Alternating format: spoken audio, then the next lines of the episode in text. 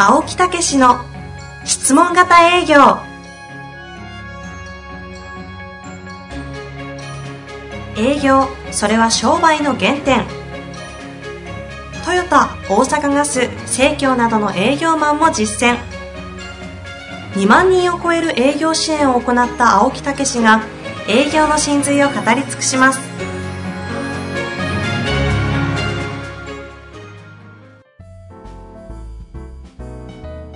こんにちは。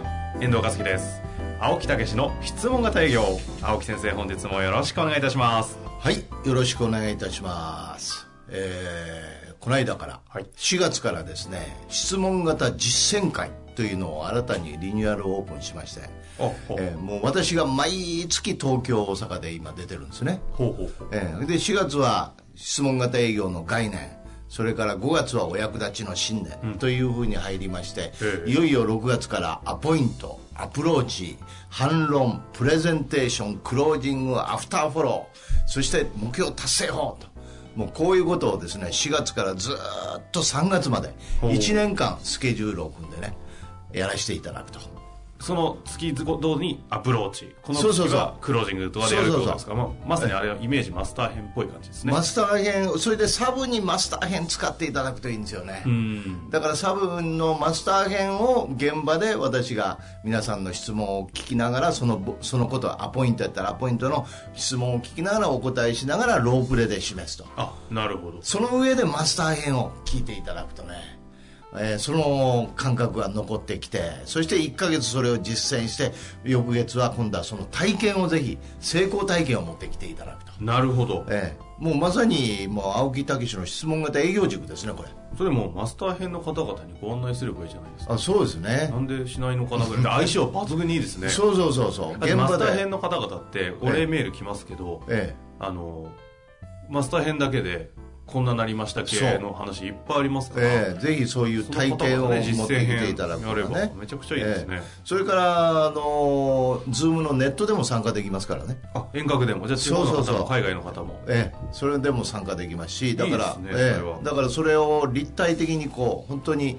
もうあの現現実に成果を上げていただこう、はいはいはい、だから今まで営業塾っていう個人的にやってましたけど実は実践会へと落としてきたっていうねなるほど。いいでしょうこれ。多くの方々に。そうそうそうそう。しかも青木先生ご自身が。もう企業の方も少しね落ち着いてきたんで、はい。えー、といってもまあ隙間かもしれませんけどね、うんうん、えー、今の間にも予定を抑えて、えー、もう12月まで全部私抑えてますから東京大阪でね。あもうじゃあ1年間のスケジュールも決まって。もう東京は第2土曜、はい、大阪は、えー、第4土曜ということでそれも3時間じゃちょっと短いなということで1時半から、えー、5時まで。3時間半。長がっつりですね。がっつりですよ。それまた結果出させすぎちゃうんじゃないですか。出させすぎちゃうごめんなさい。ねよく200%達成しましたとでその後懇親会でマンツーマンでまたい。ろんな質問にお答えしながら、はい、この前なんかひどいですよその後にカラオケ行ったんやから。何をしてんねん。目的どこにあるんですか？なんか違くなってるんですか？終わったん10時半とか11時ですよ。スタートが？1時で お1時 ,1 時で1時半で。信じらんないですね。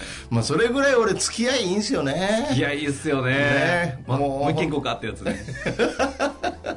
今あの青木先生のスタンプ ちょっとあのね今なんか作っていただいてるんですね。ちょっと面白いからはいチームで。ねそうかっつって。あそうじゃない。真剣にですけど、ね、真剣にですけど 結構いいですよね、まあ、まあ、ラフマンが今楽しみでね、はい、ぜひ皆さんにもね、告知します。のでねパッパッパッパこれ、まあ、大して使えない LINE ですけどね。いつ使うんだよっていう。あの LINE アットも実はやってるんやけどね。あそうなんですそうなんですよ。いいですよもうやんなくて。いやいやいや。もう落ち着いてください。もう青木先生もうめちゃくちゃ活動されてますからね。もう大丈夫ですまあとにかく実践会、はい、もう質問型実践会というホームページでぜひ見ていただいてね。もうこれ年会費とかそういう形でも今からあのやってきますから、ね、ちなみに7月8月直近いつですか？はい。8月の時期と7月の時期は。第2土曜があ第2土曜で決まってるんですね。もう東京。それ分かりやすくていいですね。そうそうそう。第4土曜が大阪、はい、なるほど。いうことで11月ね16日にはいよいよ全国大会。それも挟んでるんですよ。あなるほどですね。で来年の3月には卒業生を出していこうと。終了。もう1年間きちっと受けた人には修了証を出していこうといいでしょ？いいですいいです。だから今までのさっき言ったように個人で教えてたものをこの実践会でもうなるほど。教えてそれでマスター編をサブに使って。はあ、ええ。というようななるほどですね、さあ営業職強くなってきたところで 質問の方に入ってまいりたいと思います。でも本当にいいと思います。ね。はい本当に思います。はい。さあ今日のご質問ですが、はい、男性の方化粧品販売セールス37歳の方からいただいております、はい、えー、いきたいと思います今までの常識を覆すような新商品を提案するときに多くのお客様がすでに持っている価値観を刺激せずにご提案購入まで導くために注意するポイントはありますでしょうか、はい、私としてはお客様のためを思って正論を振りかざすと反感を買ってしまうケースがたびたびあります、逆に反感を買わないようにと弱気になると製品特性が伝わりきらずに購入に至りません、うん、良い方法があれば教えてください、はい、ということですね簡単ですねこれ。簡単なんですか？じゃあもうちょっと予断すればよかったですね。いやこれは何かというと、はい、後出しじゃんけんですよ。ね？え？後後出しじゃんけん、はい、ね？最初はグーじゃんけんほいほいと勝ったとね。なんで今、私負けたんですか？今やらされたんですけどね。だから私はね、はい、今遠藤さんがグー出したと、はい、私はその後それをグー出したのを見てパー出したらいいですよ、だから相手にまず、ねえー、それは何の商品ですか？化粧品ですね。化粧品ですね。化粧品についてどういうふうに思ってるのか、はい、本当にいい製品というのはどういうものか日頃どういうものを欲しいと感じてるのか、ええ、まずそれを聞いてあげてその中でじゃああのいいものありますよって言って出したらいいんですよ。だから最初にいろいろ製品の話するとああやこうやといやそれはいいかもしれんけどって売り込まれると思うからね、はいはいはい、ええ。それからあんまり聞きすぎても相手の話を、えーと、そのなんか弱気になるっていうのはどういうのでした？反感を買わないようにと思って弱気になってしまうと、うん、製品の特性が伝わりきらない。そうでしょ？だから反感を買おうと思って弱気になぜなるんですか？ね、そうじゃなくて相手ののの悩みとか望みとかを聞いてあげたらもっと絶対やと確信を持って強気になっていくはずですよ、うん、はいはいはい、ええ、だから先に聞くっていうね。いうことによって全ては解決すると。なるほどです、ね、いうことですよね、ええ。まあでも質問型営業のね基本的なこのフレームとしては。そうそうそうそうそう。だから今言うフレームっていうかそのストーリーを作ってあげないといけないです、うんうん、ただ闇雲に行って質問だけしててもいけないんでまずその、えー、本当の健康に重要なものは何かとか、はい、うん、そのその中で特にお肌に対して重要なものは何かとかいうことを感じながら実はこうなんだということを言いながらそういうものに出会ったことがあるかとか、ええ、今の現状のもうね化粧品はどうかと。つまり現状。うん。まあ、欲求を聞いてると先に欲求を聞いたら現状。で今度は問題課題それをどう解決してるのかというそういうストーリーですよね、ええ、そういうプレゼンテーションを作るというかアプローチからプレゼンの流れを作ってそして話し合うということをしたらいいじゃないですか。よくあの青木先生がおっしゃる、ええ、あのトークスクリプトですか、はい、トークスクリプトも質問その辺の作るんですよ、ね、質問型のトークスクリプトというようなことですね。それ青木先生メソッドの照らし合わせるんであればこの中にいらっしゃる、きっととは言っても多分売って売ってるトップセールスマンいるはずですよね。そうそうその方がどのようにアプローチしてるかとかをちょっと解析するとヒントも見えてくるですかねええ。で特に新商品なんでどうしてもこう力説したいというようなところがあるんでね。そこがちょっとね落とし穴ですよね。だからそのお役立ちの信念っていうのはまあ、興味を持ってそのことを徹底的に調べたら確信を持つっていうね、はいはい、なお役立ちしたいっていう気持ちになるんですよだから商品についてもやっぱりまず興味を持ってその商品に対する質問をしてそしてそれに対して確信を持つっていうことですけどそれが強すぎるとですね、うん。説明型になってしまう。ああでも思いがねある商品でそうなってしまいがちですよね。そうそうそうだから私が昔説明型になったというのは、うんうん、やっぱ思いが強いということもあるんですよね。それはなんか非常に納得ですね。思いの人思いの人ですからね。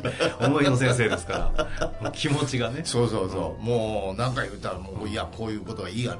なんか向こう言おうとしたらパッと手を出してですねちょっと待ってくださいと。まず私の話を聞いてから判断してくださいって言って。もうまさにこの方の話じゃないですか。正論を振りかざすと反感を買ってしまうケース。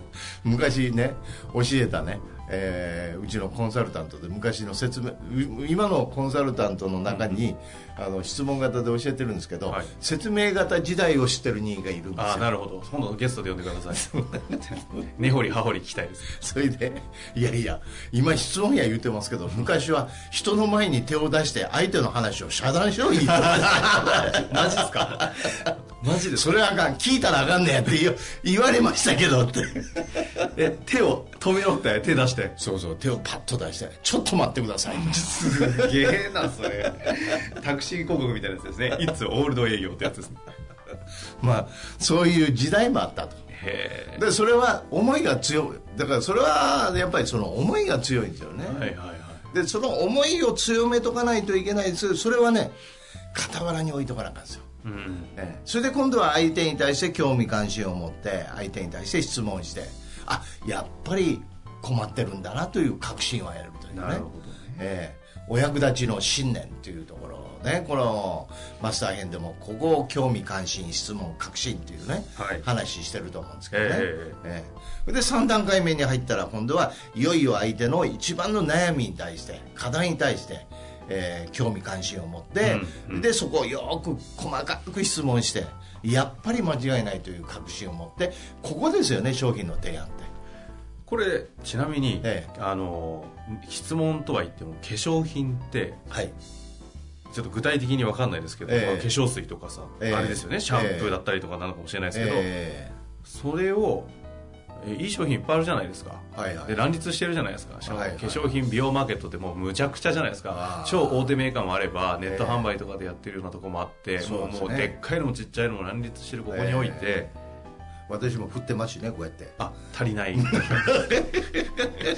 入ろう入ろうっつって。不足を補う。そうそういうもうなんか暗いやつだと、うん、あの煽りやすいと思うんですけど。暗いやつ え振ってるんでそれどどういう時に？みたいなね。いろいろ聞きたいじゃないですか。いつ使われてるんですか？とか。朝晩。そんなに？そんな使うんですね。えみたいな話はなんかいけると思うんですけどなんか難しくないですなんで？なんかその潜在的にいや例えば化粧品関係のやつを今更もう変えたいっていうニーズ自分の中に質問されて起きるかなってすごい不可思議なんですけど。ああだからそのそれはやっぱりあのあれじゃないですか？えーあのランクアップというかさ、はいはい、もう石原さんがね石原明さんが言うフォーステップマーケティングで育てていかなあかんですよね。そこはやっぱマーケティングの要素、ね、そうそうそう。育てだから誰も彼もにやっぱり話してもあかんですよね、うん、やっぱりそこの,、まあ、そのランク分けをしてそして「いや困ってんのよね」とか最近ちょっと合わなくなってきたんよねとかいうところの人とかね、うん、あるいはそういうことを日頃から潜在的に持っててうん、だいそういうことについてか考えてませんか？とか大丈夫やと思ってませんか？とか、まあ、しょうがないと思ってませんか？とか、ね、潜在化してることを顕在化するのにも質問がいりますよね。そうですよね、うん、その逆にこの商品なんかすごいいいものなんでしょうから、ね、え。ー、おっしゃってる方がこうね、えー、今までにない常識を覆すとなって言ってるそういうことですね。その常識が覆すようなものって認識できないから、いらないじゃないですかあのにし分かんないです分かんないじゃないですか分かんないですででも買ってる人いるんですよね、えー、でも買ってる方々がちょっとそっちの分析して質問した方がいいですよね。なんで買ったんですかとかそっちの青木先生得意の。アフターフォロー側、はいはい、そこにヒントがもううぞうむぞうありそうな。いいこと言うね。ね本当本当なんでいいこと言うねで笑い笑い笑わせられるんですかね。いやいやすごいですねいいこと言うよでもそこのね方々のそっち側の領域にいる人は、そっち側の話しか分かんないのよねこっち側の領域の話って分かんないんですよね。いつもこっちとそっちっていやいやこっち側でいつもいや居続けてる場所。はいはいそうですね。そうそう、でそのそういう画期的とか奇跡というのは別の領域じゃないですか。こっちの話しても分かんない分かんないですよね。しかも知りたくないですしね、そうそうそう。日常変化したくないから。だからね本の書き方でもね、はい、成功する人と失敗する人ってこのタイトルっていうのねそうするとこれ両極端でしょうん、ところが成功する人だけじゃね買わないって言うんですよ。ああなるほどね、で失敗する人だけでもからところがこの成功する人と失敗する人ってこれ両両方が全部お客さんとして入るんですなるほど、ええ。まあ、金持ちふんちゃらみたいなやつも同じです、ね、そうそうそうそう、う。ん、だからまあそういう意味であのやっぱ分かんないんですよね。じゃあ質問型営業とせあの何でしたっけ？え？押し売り営業両方出せばいいんじゃないですか？あそうそうそう。いやそうじゃない気がしますいやだからあのー、やっぱり質問型営業って言ったら画期的ですよ。ええ、もう本当にこのもう私はもう熱意をこう湧き上がらして、ええ、もうこんなに人生変えるもんはないと。何を言うてんねんというぐらい言いたいんですよ。言いたいんですよ。だけど分かんないんですよ。しかも押し殺しながら。そうそう。えでも同じですよね今の思いと。この多分化粧品はこの方にとっては青木先生のこんなにいい化粧品なんで分かんないんだって思ってるのをそうそうそうそう。ついうっかり手を差し止めてちょっと待ってください。と聞いてくれと。ええ。では分かんない、ね、これは道場行きですね、えー、ちょっとぜひ青木先生と会っていただきたいですよこういう方こそ。あこういう方こそ。一回だからどんなプレゼンしてるのか聞かせてもらいたい、ね、本当ですね。私チェックしてあげます。いやそれ絶対いいと思う、熱い思いの方こそ青木先生相性いいんでね、うん、エネルギーないとちょっと難しいところじゃないですかいいっすいやだから自分のプレゼンは分かんないけど、はい、人のプレゼンは分かりますからね。なるほどね。意外に自分のはこうね分かんなくなる、ね、いやちょっとそれぜひ言っていただきたいですね。そうそうそう。あの実践会の話さっきの戻りますけど、はい、実践会か、うん、失礼しましたあの質問型実践会ね。やっぱり一人ずつロープレイしてあげたりしてもらってチェックしてあげたりするんですよどこを直せばいいかって、はいはいはい、もうすぐすぐ治りますよ。そんな気がします。私結構マジシャン的なとこあるから、ね、いやそれもね私も何度も目の当たりにしてるんで、ね、だどこを直せばいいかってもう本当に分かるから出てきてもうたら絶対得やと思う、ね、本当ですよね。マジシャンたけしにちょっと 触っていただいてね。あれ？まあまあそういうことで。そういうことで。まあそんな感じですかね、えー、いやぜひね、えー、受けていただきたいですけど。わ分かってもらいましたかね。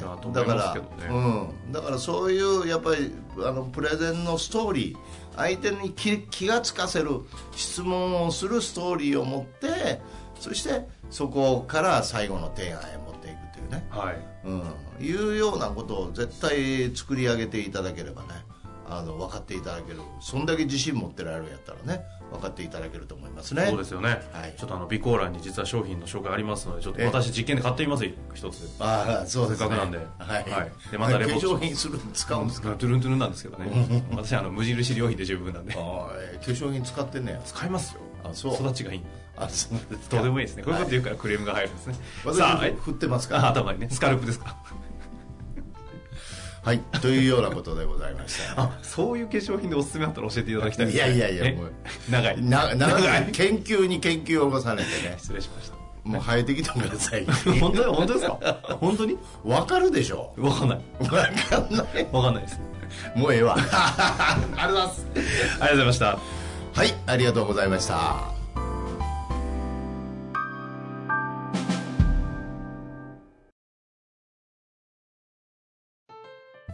本日の番組はいかがでしたか？番組では青木武氏への質問を受け付けております。ウェブ検索で質問型営業と入力し検索結果に出てくるオフィシャルウェブサイトにアクセス。